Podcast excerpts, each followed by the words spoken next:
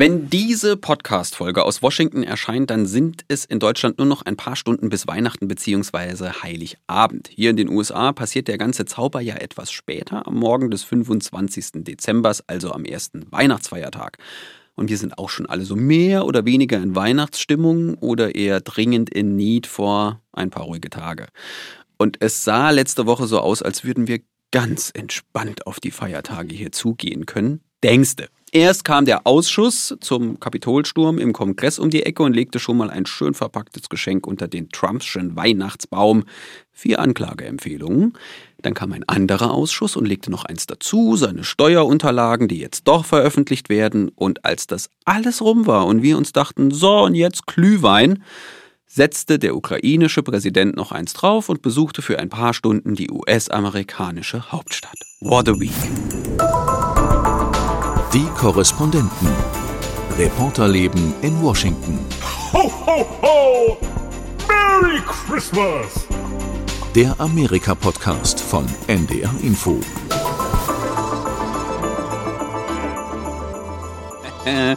Hallo, die Corris aus Washington melden sich kurz vor Weihnachten noch einmal aus das dem ARD-Studio. gemacht. Ja, das war Simon, unser Techniker, der hat extra noch Weihnachtsglocken unter den Jingle gelegt. Sehr schön. Und ich hatte es in der vorherigen Folge angekündigt, wir wollten in dieser Folge mal was ganz anderes machen. Eigentlich sollten hier alle, wirklich alle im Studio sitzen, stehen, liegen und irgendwo ein Mikro in ihrer Nähe haben, damit wir schön gesellig mal auf dieses Jahr zurückblicken können. Es klappt jetzt leider nicht so ganz, weil noch mehr Arbeit ansteht heute. Wir sind voll im Treiben. Aber ich freue mich trotzdem über Katrin Brandt. Hi. Hey. Und Sebastian Hesse. Hallo. Frohe Weihnachten.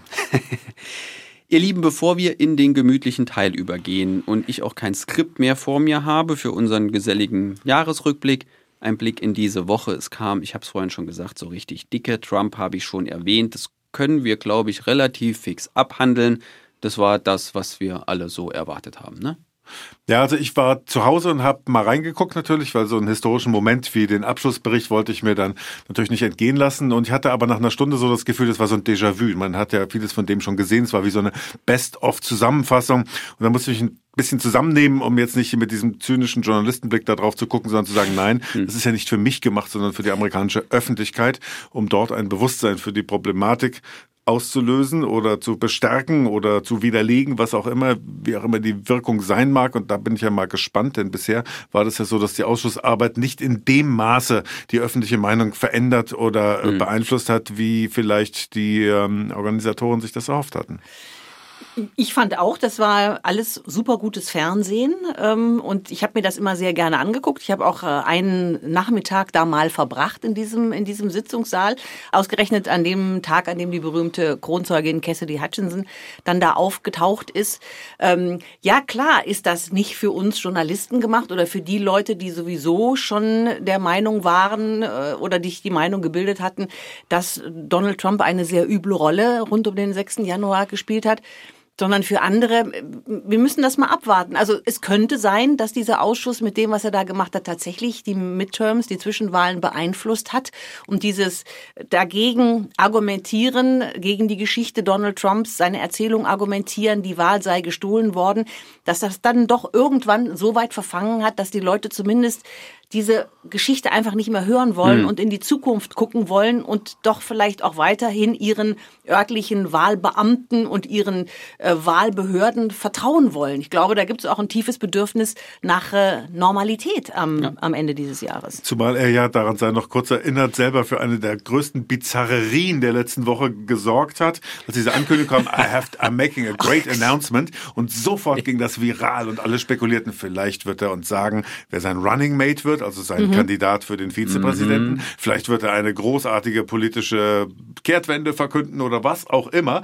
Und am Ende wollte er uns kleine Baseballkarten mit seinem Konterfei verkaufen, die man noch nicht mal anfassen konnte, sondern die rein digital waren. Ah. Ihn als Supermann und als Sheriff irgendwo in den Weiten des Westens darstellte. Also da fragt man sich natürlich auch, ist der Realitätsverlust hier jetzt wirklich komplett? Ja, also das ist ja nicht mal mehr zum, also bestenfalls zum Schmunzeln, um es jetzt mal weihnachtlich versöhnlich zu interpretieren. naja, aber er wird es wieder schaffen, dadurch sehr, sehr viel Geld einzunehmen. Hat er ja also, angeblich schon. Ist, äh, jedes Mal, dass dieser Reflex, ihr kriegt diese E-Mails ja auch alle, äh, immer wenn Donald Trump irgendwas macht, wenn irgendwas passiert, auch bei der berühmten Ankündigung, dass er nochmal kandidiert oder als das FBI sein Haus durchsucht hat ja. beispielsweise. Du kannst drei, zwei, eins zählen, dann hast du die Mails in deinem mhm. Postfach mit der Bitte, doch bitte jetzt dringend zu spenden. Ja. Ja, aber die Wirkung, ne, um es jetzt abzuschließen, aber wie du schon sagst, wir wissen noch nicht, ob denn tatsächlich die Arbeit des Untersuchungsausschusses tatsächlich die eine, eine große Wirkung auf das Ergebnis der Midterms gehabt hatte. Wir wissen aber auch nicht, wie diese Dinge wirken. Ne? Und wenn ich mich in den, den Wechselwähler der Mitte hier hineinversetze und er sieht diese Bizarrerien, dann fällt es mir sehr schwer, mir vorzustellen, dass das äh, ja. Ja, es, also diese, diese Karten waren ja wirklich, äh, das war ja harter Unsinn. Also dann kosten die auch noch 99 Dollar das Stück. Und waren ausverkauft. Man, man, ja, angeblich sind sie ja aus, also es ist, es, ja, es ist vollkommen genau, abstrus. Wissen wir das? Ist ähm, im Internet ja, ja, überhaupt irgendwas ausverkauft? Ja, es sind ja auch wieder diese NFTs, die mhm. ja dann tatsächlich angeblich was sein soll. Ich, ich richte mich nicht mit drüber auf. Das habe ich das ganze Jahr gemacht. Ich habe gesagt, das ist Unsinn. Dieser ganze Krypto-Unsinn wird irgendwann crashen. Das ist nebenbei passiert, auch noch passiert.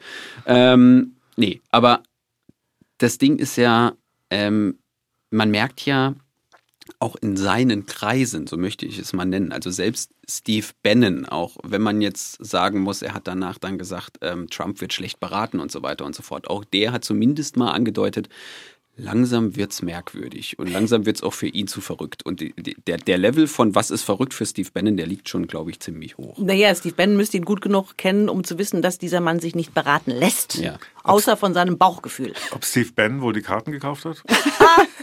Sie sind übrigens potthässlich. Äh, aber noch kurz, noch kurz, nee, sie sind, sie sind einfach schlecht gemacht. Noch kurz zum Ausschuss, was ich gut fand an dieser letzten Sitzung, es war ja wirklich gemacht wie eine TV-Show. Das haben wir schon öfter hier äh, diskutiert und das war quasi so die Zusammenfassung und sie war nur eine knappe Stunde lang und sie war so verdichtet, dass ich das auch ich, der diese Bilder kannte und der wusste, was kommt da und so weiter, nochmal gedacht habe, meine Herren, es ist krass, was am 6. Januar abgegangen ist. Also die haben es wirklich nochmal geschafft, sehr konzentriert und sehr verdichtet darzustellen, worüber sie eigentlich reden und wofür sie Donald Trump verantwortlich machen wollen. Ich könnte mir vorstellen, dass das für die, die es geguckt haben, durchaus verfangen könnte. Du meinst, da gibt es auch bald eine Version für Instagram? Ein Real. Ja, genau. Ah, nee, aber es war, ähm, es, wie gesagt, auf der anderen Seite war es das Erwartbare. Alles, jedes andere Ergebnis, das wäre eher die Nachricht gewesen, wenn der Ausschuss gesagt hätte, oh, wisst ihr was, Trump war es doch nicht. 18 Monate Arbeit für nichts. Ähm, wäre es, glaube ich, schlimmer gewesen. Wenn du sagst, so, wir gucken in die Zukunft oder ähm, das wird etwas sein. Vielleicht eignet sich diese Stunde tatsächlich irgendwann mal als Anschauungsmaterial für den Geschichtsunterricht, wenn es ja. den dann noch gibt, wie auch immer. Aber niemand kann jetzt mehr sagen, dass das ein Spaziergang von in Anführungsstrichen betroffenen Bürgern gewesen ja. ist, sondern jetzt ist ganz klar, wer dahinter gesteckt hat, worum es dabei gegangen ist und das ist verdammt nochmal darum ging, eine, äh, eine Wahl zu annullieren und möglicherweise sogar eine Regierung zu stürzen. Das weiß man. Das liegt genau. jetzt auf dem Tisch. Genau. Glaubt ihr denn, Stichwort justiziabel, glaubt ihr, Merrick Garland, unser Justizminister hier in den USA, wird die Konsequenzen ziehen? Ich meine, es gibt ja eine, es gibt ja eine hochoffizielle Empfehlung, ja. das ja. zu tun. Ja, also jetzt ist der Ball liegt im Spielfeld des Justizministeriums. Genau. Glaubt ihr, er wird? Der ist so vorsichtig bis jetzt immer gewesen. Äh, wir, kennen das ja von den beiden Impeachment-Verfahren. Ähm, man, man, manchmal muss man Sachen machen, die man für richtig hält, weil man sie machen muss. Mhm. Und weiß ganz genau, man kommt da nicht heile raus. Die mhm. mussten Donald Trump impeachen aus der Perspektive der Demokraten und sie wussten ganz genau, sie würden es nicht bis zum Ende durchziehen können. Und das würde am Ende womöglich nach hinten losgehen und Donald Trump sogar noch zum, zum Heiligen in, in, in seinen eigenen Sphären und Zirkeln machen. Und genauso kann das jetzt auch ausgehen. Vielleicht muss er es machen, vielleicht muss er es machen, obwohl er weiß, dass am Ende kein Urteil dabei rauskommen wird. Er hat ja den, den, der Special Counselor ist ja eingesetzt, der quasi frei von Politik, weil das Justizministerium und der Generalbundesanwalt sind ja eine Person, ähm, sich das Ganze angucken soll. Ich sag mal, der Ausschuss hat, ich habe den Abschlussbericht natürlich jetzt nicht gelesen, aber das, was vorliegt und wie sie es dargeboten haben, sehr, sehr gute Vorarbeit geleistet. Und ja, auch gedacht wie Ermittler. Also dieser Ausschuss hat ja tatsächlich gearbeitet, wie ein ermittelnder Staatsanwalt arbeiten würde.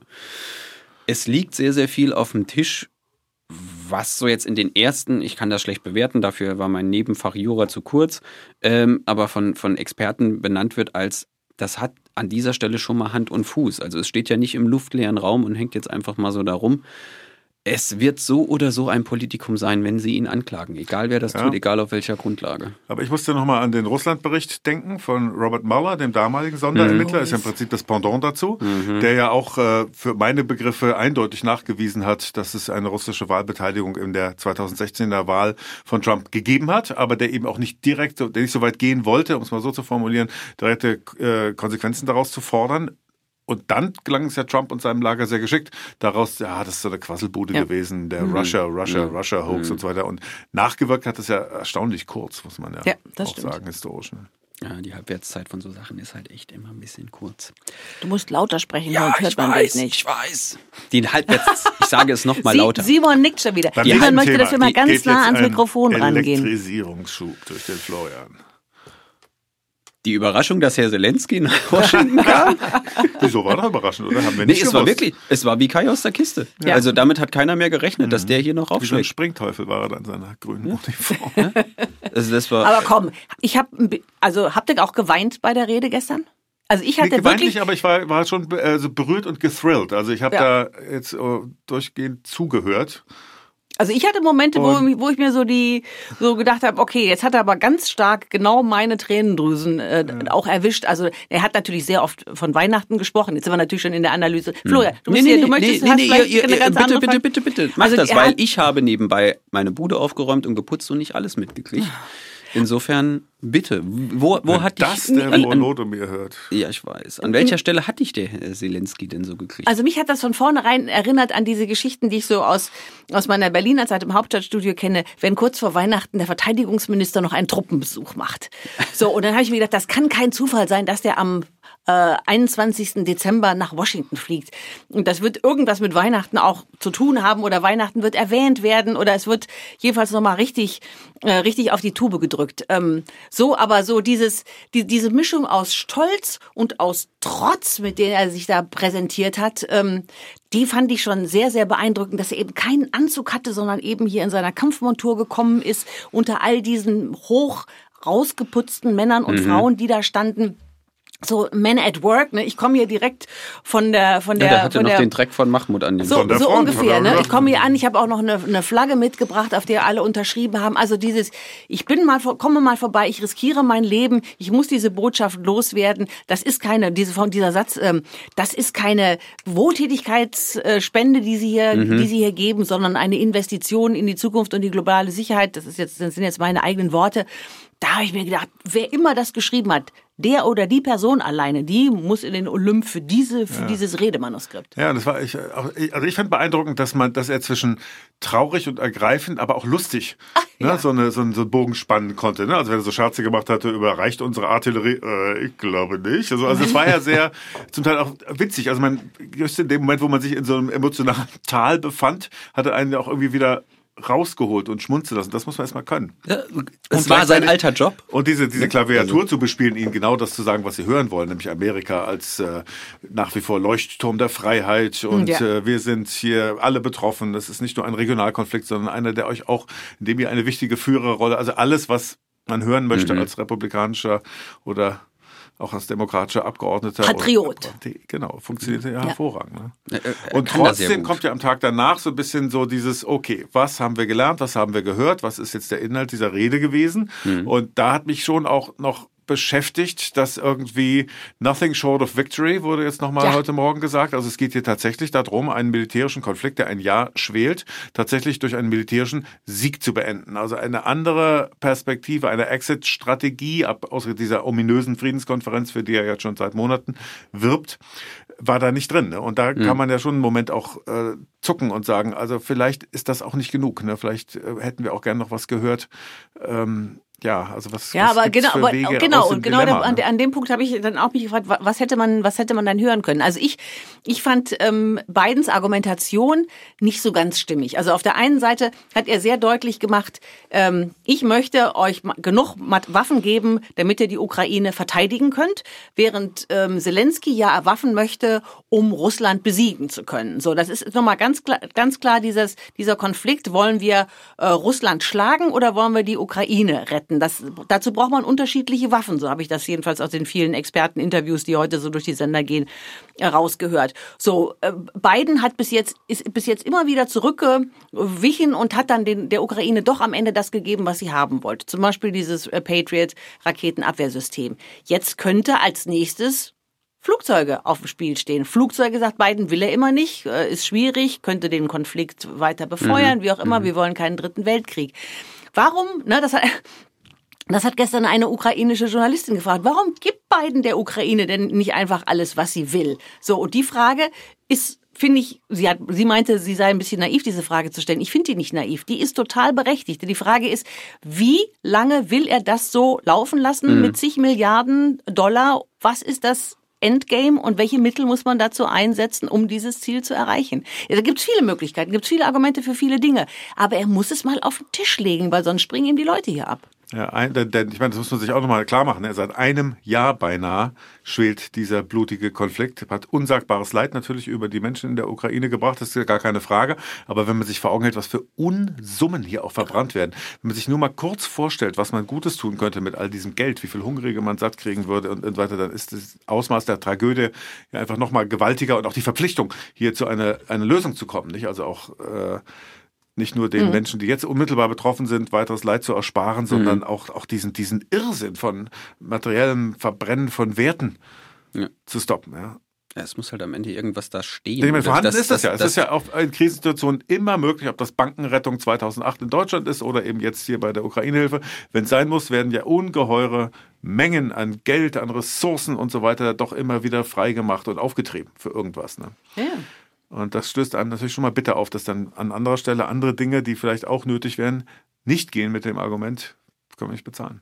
Ja, und die Republikaner kommen ja jetzt auch schon mit der Formulierung um die Ecke, es soll keine Blankoschecks geben. Ne? Das heißt jetzt nicht, dass sie sich aus der ganzen Sache verabschieden wollen, aber sie wollen halt äh, wissen, was sie da unterschreiben. So interpretiere ich diese und diese Formulierung. Und das kann sein, dass das nächstes Jahr dann nochmal Fahrt aufnimmt. Aber das ist ja so ein bisschen Populismus von den Republikanern. Also ah. bisher war ja durchaus, wenn man sich in die Pakete reinguckt, genannt, wofür das Geld zur Verfügung steht. Entweder, dass die Ukraine was kaufen kann bei anderen oder den Amerikanern, das sollte man auch nicht vergessen, hm. oder die Amerikaner das Äquivalent des Wertes, der in dem Paket genannt wird, an Material in die Ukraine schicken. Und auch das freut Lockheed Martin und Co. hier in den USA. Also es ist nicht so, als würde dieses Geld einfach dort irgendwo verschwinden und die Amerikaner hätten inländisch nichts davon. Das ist durchaus auch ein Subventionspaket für die Rüstungsindustrie hier im Land. Insofern finde ich das bei den Republikanern immer so ein bisschen wir unterschreiben keine Blankoschecks, dazu hat sie bisher noch kein Mensch gezwungen. Also ähm, ja. Ne, ja, aber eben auch eben diese, diese Frage eben, wozu, wozu soll das sein und wohin soll das alles führen? Ich habe heute auch so drüber nachgedacht. Ähm, es, gab, es gab ja immer wieder Kriegssituationen, wo amerikanische Präsidenten merkten, sie kamen nicht voran. Und dann haben sie noch mal noch mehr Geld in die Hand genommen und haben gehofft, mit einem finalen Schlag dann alles zu lösen. So, ne? Stichwort Afghanistan, da ging das ja auch rauf und runter. So, vielleicht kommt Biden auch noch mal in eine Situation, wo dann alle sagen, ja, dann nimm doch irgendwie mal die Bazooka, äh, was auch immer, nicht. die berühmte Bazooka und, und sorgt dann mal dafür, dass das jetzt mal alles zu Ende geht. Das gibt, es wird ein interessantes ja. Jahr. Was Aber ja. ich finde schon, ich meine, das ist ja nicht das Privatgeld von Nancy Pelosi oder so, sondern das ist das ja. Geld, das hier der Steuer Steuerzahler ja. in den USA hart erarbeitet haben und was sie als Steuern entrichtet haben, sich vielleicht auch vorgestellt haben, dass das in einem anderen Zweck zugutekommt. Ne? Also insofern ich, ich spüre in dem Land nicht, ich weiß nicht, wie es euch geht, aber ich spüre jetzt noch kein, keine Fatigue, wie das hier so schön heißt, also so einen Überdruss, dass die Amerikaner äh, mehr und mehr äh, kritisch hinterfragen, ob das Sinn macht, weiter Milliarden nee. da reinzustecken. Ich habe das Gefühl, dass die Solidarität ehrlich ist und, und, und tief ja. empfunden ist noch. Ne? Ja. Aber ich ja. glaube, dass um das zu halten und nicht ins Gegenteil kippen zu lassen oder bröckeln zu lassen, auch nur, ist natürlich schon wichtig, dass klar gemacht wird, dass hier auch eine, eine, eine realistische Lösung in ja. Arbeit ist. Ne? Ja, ja. Und jetzt ist das geschützt von Patriot-System, die Ukraine jetzt in Moskau einmarschieren und den Putin entmachten, ist natürlich Quatsch. Ja? Also was, was ist denn hier eigentlich ein militärischer Sieg? Ne? Mhm. Ist das der Rückzug der russischen Truppen in die hinter die ukrainischen Grenzen? Was ist die Exit-Strategy? Ja. Ich finde, nach einem Jahr ist diese Frage. Mhm. Ja, aber auf die haben wir, glaube ich, noch keine Antwort. Das war eben nicht Bestandteil seiner Rede. Und weiß nicht, da habe ich mich schon gefragt, ob nicht wenigstens so in einem Halbsatz. Ne? Ja. Hm. Jetzt haben wir super lange über ein Thema geredet, das wir schnell abhandeln wollen, aber das macht ja nichts. Ich finde es trotzdem spannend. Trotzdem, der gemütliche Teil, weil hier endet mein Skript. Man hört, ich habe hier immer so ein Stück Papier rumliegen. Manchmal Jetzt, sind das Nancy zwei, drei Pelosi Seiten. einst die Rede von Trump. Nein, nein, nein, nein, nein. Nein, nein, nein, nein. Ich falte es und lege es zur Seite, weil ähm, damit sind wir jetzt off-script. Wir wollten noch aufs Jahr gucken. 2022. Ich habe mal so durch unsere Beiträge gescannt. Im Übrigen, ich muss ja einen Tätigkeitsnachweis für zu Hause machen. Ich habe 486 Beiträge gemacht in diesem Jahr. Nein. Also jetzt, Was nur? Gespräche und Beiträge, ja, es ist ein bisschen. Ich dachte auch, es sei mir, es tut mir leid. wie, dann hast du ja jeden Tag statistisch mehr als ein Stück gemacht. Mhm. Hammer. Ja, gut, wir hatten ja auch so Situationen wie Blick zurück ins Jahr, nicht so weit, Trump vor Mar-a-Lago. Da Oh, stehst du yes. da und Mhm. redest 20 Mal Ja. äh, in zwei Stunden. Ja. Der Raketenstart, ähm, was war denn noch? Grenze im Mai. Mhm. Da gab es großes Interesse, hatte ich gesehen. Äh, da waren viele Gespräche und irgendwas war im August, wo ich auch noch unheimlich viele Gespräche gemacht habe. Ich glaube, das war der Raketenstart. Was war denn so euer Highlight des Jahres für euch hier? Ich habe mal wieder Demut gelernt, weil ich zum dritten Mal, seit ich wieder hier äh, in dieser Tätigkeit in den USA bin, zum dritten Mal total daneben lag. Ja, also ich habe bei den Midterms wirklich geglaubt, dass die Republikaner tatsächlich vielleicht nicht den Tsunami oder diese aufgebauschten ähm, Prognosen, die es da gab, äh, schaffen würden, aber dass sie doch zumindest deutlicher gewinnen würden, weil mein Gespür für die Stimmung im Land war ja eher eine aufgrund der Preisentwicklung, der hohen Lebenshaltungskosten und alledem, dass man der Regierung einen Denkzettel verpassen wollte. Ne?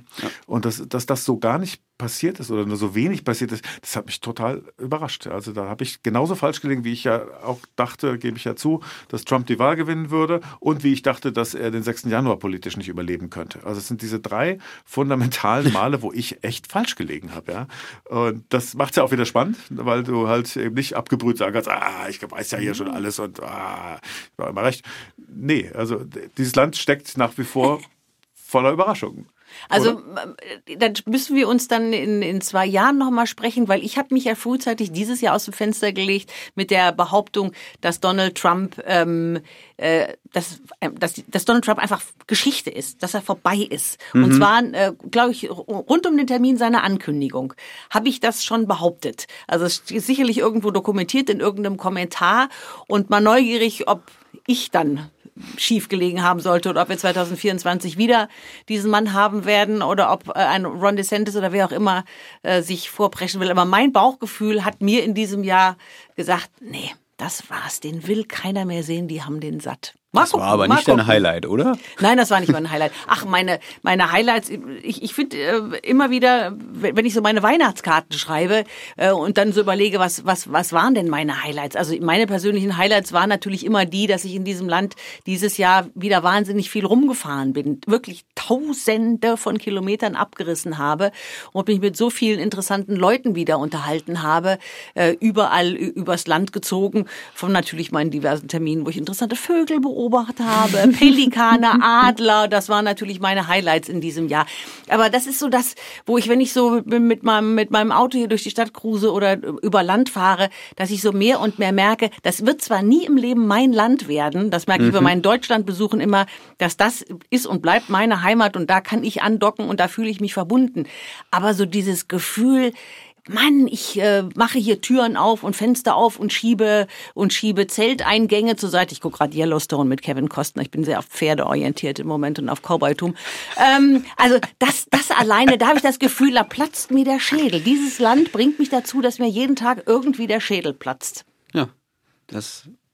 Ich kann, ich, kann, ich kann das so unterschreiben, so ging es mir. Wir waren unheimlich viel unterwegs. Ich finde es klasse. Wir haben hier ja im Studio so ein Ja, Board, wo genau. drauf steht, wer wo überall war.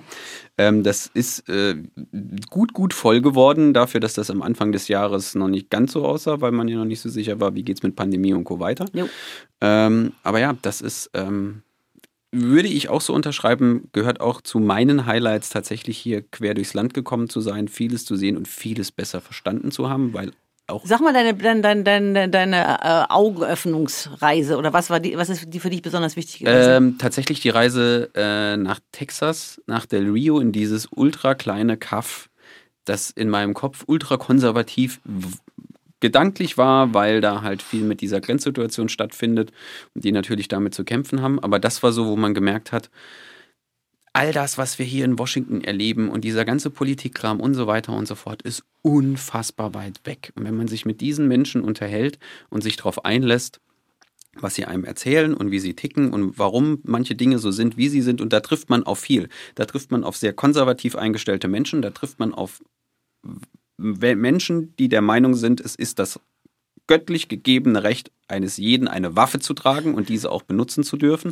Und wenn man sich mit ihnen darüber unterhält, kann man auch da nachvollziehen, woher das kommt. Ich füge dann immer hinzu, ich habe trotzdem kein Verständnis dafür und sehe das anders. Aber wenn man sich an, in, in solchen Orten darauf einlässt und auf die Leute zugeht und ihnen zuhört und sie nicht dafür verurteilt, was sie einem sagen, sondern verstehen will und oft die Frage stellt, warum, dann kann man sehr, sehr viel über dieses Land lernen. Und das hat, das war, wenn ich das jetzt mal so über das ganze Jahr sehe, tatsächlich auch für mich das Highlight in diesem Sinne, dass ich viel, viel mehr verstehe, wie dieses Land funktioniert. Ich habe mich selten so verloren gefühlt wie in South Dakota. Da war ich auf der Rückreise, war stockduster. Ich war auf der Rückreise von einem kleinen Ort zurück in die äh, größte Stadt von South Dakota, die 75.000 Einwohner hat. Und zwischen den Ortschaften dort auf den Great Plains, da liegen 40, 50, 60 Kilometer, kein Handyempfang, keine Straßenbeleuchtung, nicht asphaltiert die Straßen, also der Übergang der Dirt Road, wie man hier so schön sagt, äh, zu den Präriegräsern war wow. fließend, im Dunkeln kaum zu erkennen. Und ich fuhr und fuhr und dachte, was passiert, wenn ich jetzt hier abkomme? Ich habe keine Handyempfang. Was mache ich dann? Und dachte, naja, am besten im Auto sitzen bleiben und warten, bis es hell wird und mhm. vielleicht jemand kommt oder so. Aber auch das ist ja Amerika. Also dieses komplett verloren sein in einer gewaltigen, überwältigenden Natur und so hoffnungslos von jeder Zivilisation entfernt zu sein, das finde ich immer wieder atemberaubend. Dieses also Gänsehaut-Erlebnisse bei allem Bedrohlichen, was das dann ja für Menschen wie uns auch Stadtkinder hat. und. Mhm. Ja. Das nächste Highlight kommt jetzt gleich. Wir feiern meinen Abschied. Ähm, wie der abläuft, beziehungsweise was ich noch so zu erzählen habe, gibt es in der allerletzten Folge, die kommt kurz vor Jahresende. Da sage ich tränenreich Tschüss zu allen, deshalb mache ich das jetzt nicht, sondern verabschiede mich ganz normal. Sebastian, Katrin, vielen. Dank, dass ihr da wart. Es hat Danke mir sehr viel Spaß gemacht, wie immer. Und Sie, liebe Hörerinnen und Hörer, können diese Folge nachhören auf ndr.de slash die Korrespondenten, dort den Podcast abonnieren, alle vorherigen Folgen hören und meine aller, aller, allerletzte in einer Woche. Bis dahin. Tschüss. Tschüss. Tschüss. Zum ersten Mal hat ein Alzheimer-Medikament in einer Studie tatsächlich Wirkung am Patienten gezeigt. Das ist natürlich ein absoluter Meilenstein, dass das jetzt erreicht wurde. Und ich hoffe, dass das wirklich der Startschuss ist für eine ganz neue Ära in der Alzheimer-Forschung. Kommt bald eine Therapie gegen Demenz? Darüber sprechen wir in unserem Wissenschaftspodcast Synapsen. Es sieht nicht unbedingt so aus, als würden Demenzen tatsächlich in absehbarer Zeit überwunden werden können. Es funktioniert eben auch nur bei Menschen, die wirklich ein sehr frühes Stadium einer hm. Demenz haben.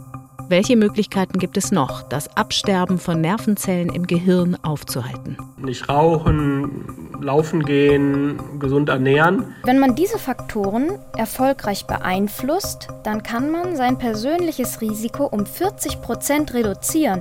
Demenz, der Kampf um die graue Substanz heißt diese Folge. Sie findet sich in der ARD Audiothek im Wissenschaftspodcast Synapsen.